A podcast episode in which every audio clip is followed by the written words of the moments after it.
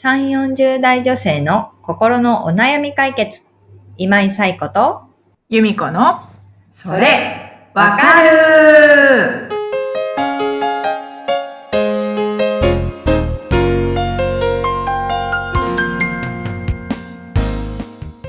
はい。というわけで、えー3月第4週のそれわかるが始まりました。あっという間に3月の第4週になってしまったわけですけれども、皆さんいかがお過ごしでしょうか？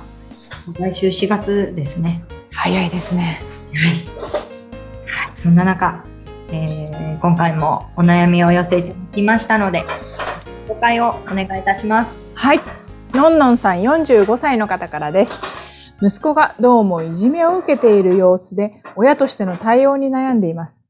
子供は小学5年生で、息子はいじめなんてないと言いますが、物を突然なくすようになったり、ノートが破られていたり、これまでは全くなかったことなので、きちんと話を聞きたいのですが、思春期だからか話をしてくれません。どうしたらいいでしょうか？というお悩みをお寄せいただきました。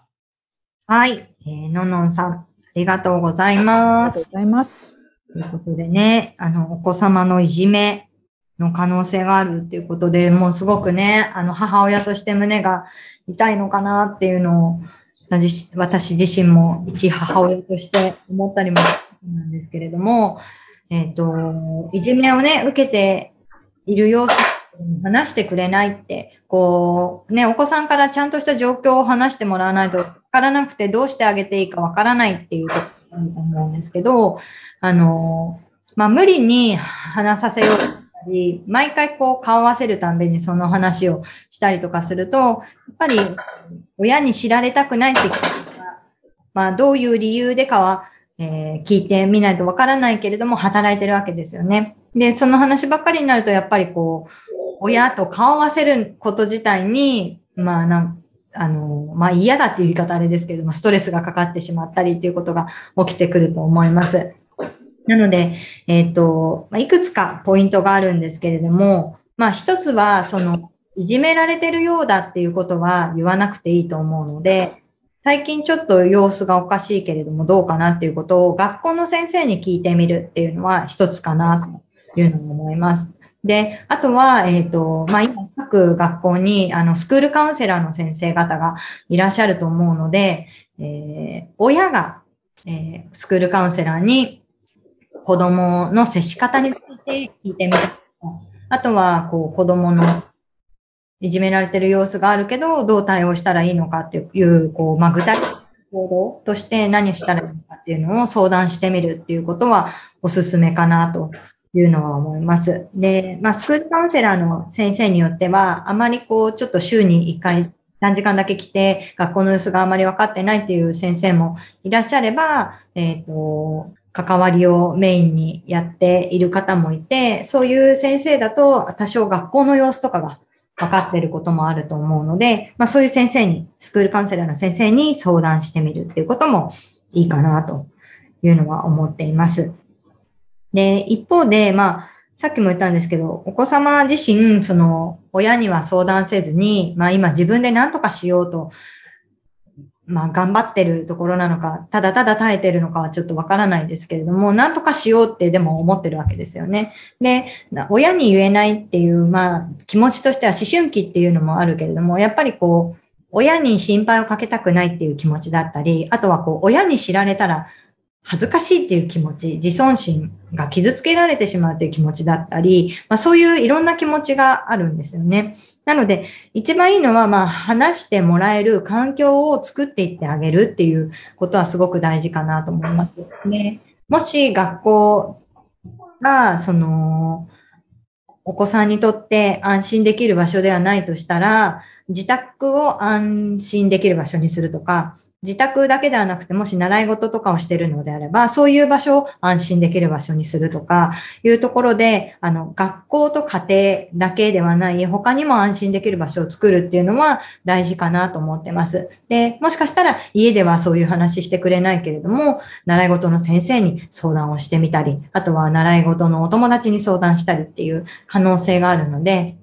まあ、子供が今のその気持ちを吐き出せる場所をあの複数作っておくっていうところは大事かなと思います。で、ただし、まあ、見守りすぎた結果、手遅れになってしまったっていうことも感じるので、タイミングを見て、あの踏み込んでいくことも必要かなっていうのは思います。で、その時に、なんで話してくれないのとか、えっ、と、いうことではなくって、とにかく、こう、お母さんとかお父さんっていうのは、あなたの味方だから、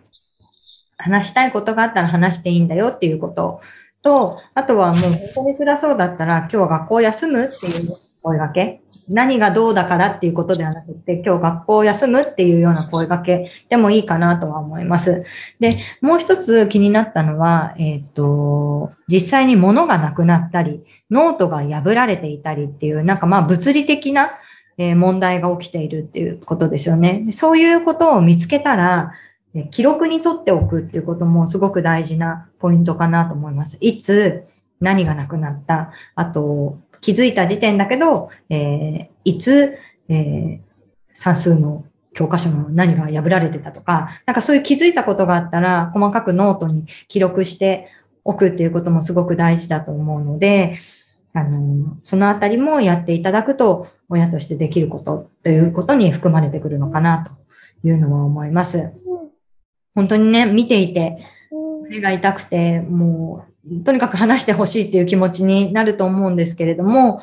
えっ、と、ま、え、あの、いじめのアンケート調査みたいなものがあって、その中でも、まあ、誰に、あの、そう、いじめを相談しますかっていう時に、やっぱり思春期になればなるほど、保護者への相談っていうのが減っていくんですよね。で、逆に、こう、友人への相談っていうことだったりとかが増えていくので、さっき言ったみたいに、あの、家と学校だけではない、まあ、お友達がいるような場所を作っていってあげるっていうのは大事なことな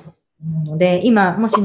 とかをしているのであれば、そこが楽しくて通えてるっていうことであれば、そういうところは、あの、楽しくている。でも、あの、無理して学校に通わなくてもいいよっていうことと、あとはまあ、大人同士で連携していくっていうのはすごく大事なので、学校の先生、あとはさっき言ったスクールカウンセラーだったり、あとはまあ、えー、児童相談所とか、えー、いじめの相談窓口とか、そういったところもあるので、そういったところをうまく使って、まあ、親と子だけで解決しようとせずに、いろんなところを頼って解決していっていただけるといいかなというのは思います。ね。お子さんがいる人にとっては、いじめの問題って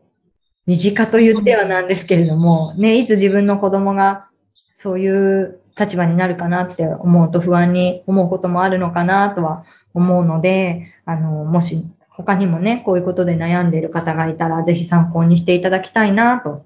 いうのは思っています。はい。ということで、ゆいこさんいかがですかっていうのも。うん。ねやっぱり本当胸が痛いですよね。うん、息子は、息子はそうですね。あんまり。さっき、確かに、さやこさんが、その自分の自尊心。やっぱり5年生だけど、その自分の自尊心がやっぱりその、親に、ななんていうんですかね、親にこう恥ず、恥ずかしいところを見られるっていうか、そういうのもあるんだなっていうのは、ああ、なるほど、なんか新しい視点でしたね。うん。そうなんですよね。そういうのが働いて、やっぱりちょっと話しにくいとかっていうのは。うん。うんなんとなくこう親からするといつまでも子供だからうん、話して大丈夫なんだよって言ったら話してくれるような気がする。うん、やっぱり子供の心ってすごくね、特にあの思春期の時ってしていて、やっぱりこう親との距離より友人との距離が近くなったりとかする時期でもあるので、まあそのあたりはね、ちょっと頭に留めながらうまくこう対策が打っていけるといいかなっていうのは、うん思いますね。で、特にスクールカウンセラーの先生とかは、やっぱりこういった相談に、まあよく応じてるって言ったらあれですけれども、まあ本当に身近な問題として取り組んでいらっしゃる先生方たくさんいらっしゃると思うので、ぜひうまく活用していただくといいかなっていうのは、同じ心理師として思っています。はい。ということでね、えっ、ー、と、3月が来週3月から4月に変わるっていうところで、また環境が変わっていったりっていう中で、まあこういう問題にね、あのー、当たってしまう子供、お子さんたちもいると思うので、ぜひ親御さんとしてもね、いろんな情報を得ながら、お子さんの成長を見守っていただけるといいかなと思っています。はい。ということで、えー、このポッドキャストでは、えー、皆様からのお悩みをお寄せいただいております。姫子さんご案内をお願いいたします。はい。番組では皆さんからのお悩みをお待ちしております。番組ポッドキャストホーム画面にリブラボラトリー公式 LINE の URL を載せています。そちらを登録後、メニュー画面よりお悩みを投稿してください。皆様からのお悩みお待ちしております。お待ちしております。ということでね、さっきも言ったんですけど、もう来週には4月になるっていうことで、ぜひぜひ、あの、いろんな環境の変化があると思うんですけれども、そうですね。うん。なんか、楽しんでね、その環境の変化を楽しんでいけるような、ね、心構えができていくといいかなと思います。はい。で、そういう中でね、お悩みがあったらまたお寄せいただければと思いますので、ぜひぜひご活用ください。ということで、えー、皆さんまた元気に1週間過ごしていきましょう。それでは、さようなら。また来週。さようなら。